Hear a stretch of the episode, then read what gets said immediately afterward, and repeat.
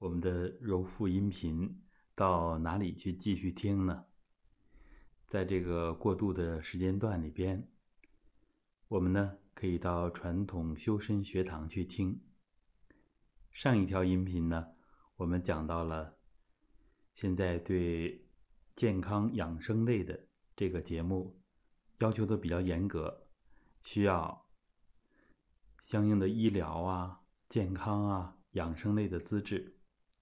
那么我们正在提交，正在争取，也不确定这些音频什么时间能够继续上线，能够上架。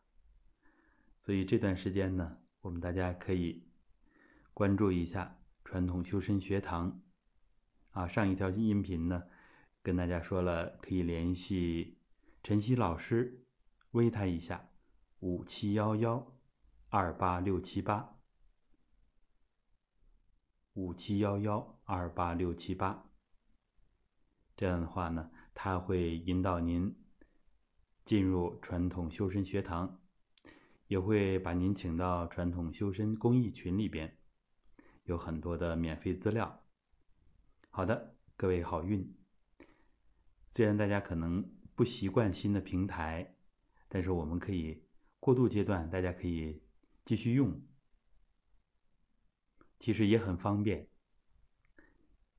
在我们的微信客户端里啊，在微信里面直接点击就可以进去了，收藏一下就好。好的，各位再见，祝大家好运。